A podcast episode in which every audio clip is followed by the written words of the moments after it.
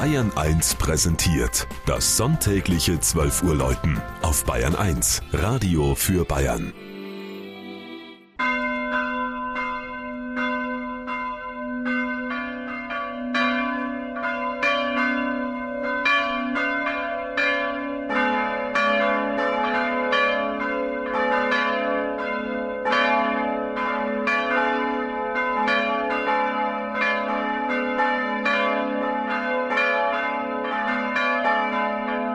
Eitrang in Schwaben.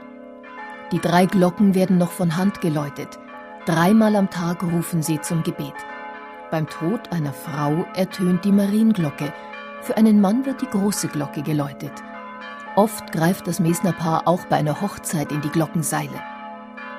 Die Wallfahrtskirche St. Alban ist ein barockes Kleinod. Das Kirchlein thront auf einem Höhenrücken bei Görwangs, das zur Ostallgäuer Gemeinde Eitrang gehört.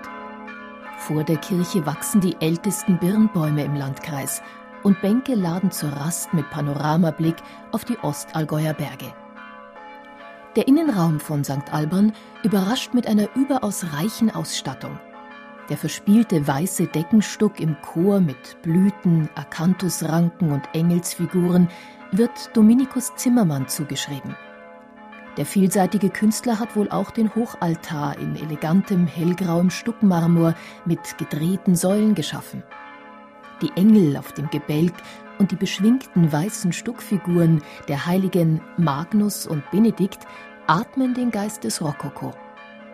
Während der Chor in hellem Licht erstrahlt, bestimmen die Gold- und Silbertöne der Seitenaltäre und der Kanzel das Langhaus – der anmutige Posaunenengel auf dem Schalldeckel scheint mit ausgebreiteten Schwingen loszufliegen.